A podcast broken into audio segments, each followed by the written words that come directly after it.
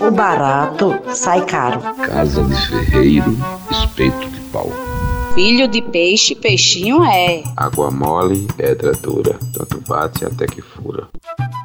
Você já deve ter falado ou ouvido alguns desses ditados populares. Eles são usados no mundo todo e passam de geração em geração.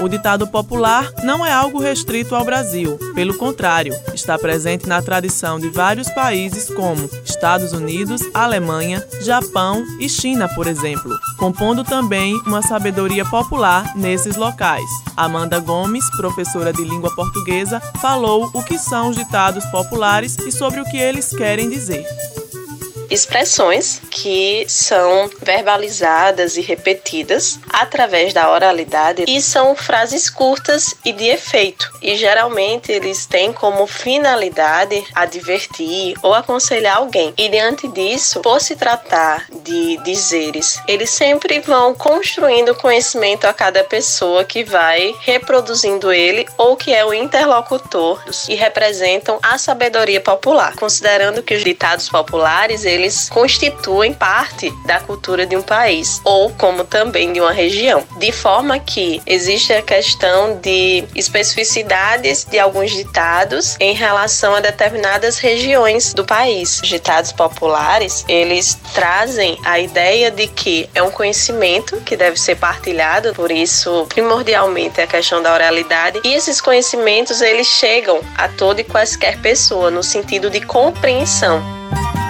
O conhecimento popular traz algumas explicações para a origem dos mais diversos provérbios e ditados populares, que, embora sejam tidos como iguais, diferenciam-se por algumas características. Amanda Gomes pontuou algumas dessas diferenças.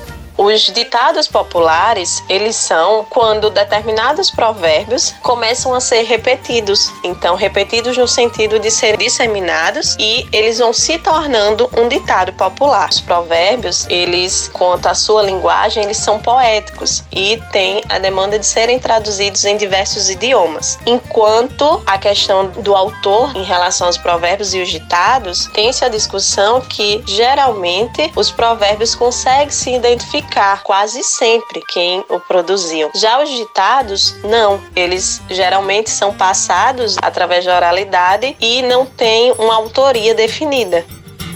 Registros apontam que os ditados já eram usados na época antes de Cristo. Os filósofos, reis, rainhas e pensadores sempre recorriam a estas expressões, que passaram por vários períodos históricos e que ainda hoje continuam em uso. Edno Paulino, mestrando em educação, exemplificou de onde surgiu um dos inúmeros ditados populares existentes no mundo há várias origens. Para cada ditado tem um lugar de onde ele surgiu. Por exemplo, custar os olhos da cara. Essa frase é atribuída a um espanhol chamado Diego de Almagro. Dizem que ele, ao tentar conquistar uma das terras aqui na América, por exemplo, no, no Chile, ele perdeu um dos olhos. E ele chegou a dizer: Olha, conquistar as terras do Novo Mundo lá me custou o olho da cara. Hoje é símbolo de coisa cara.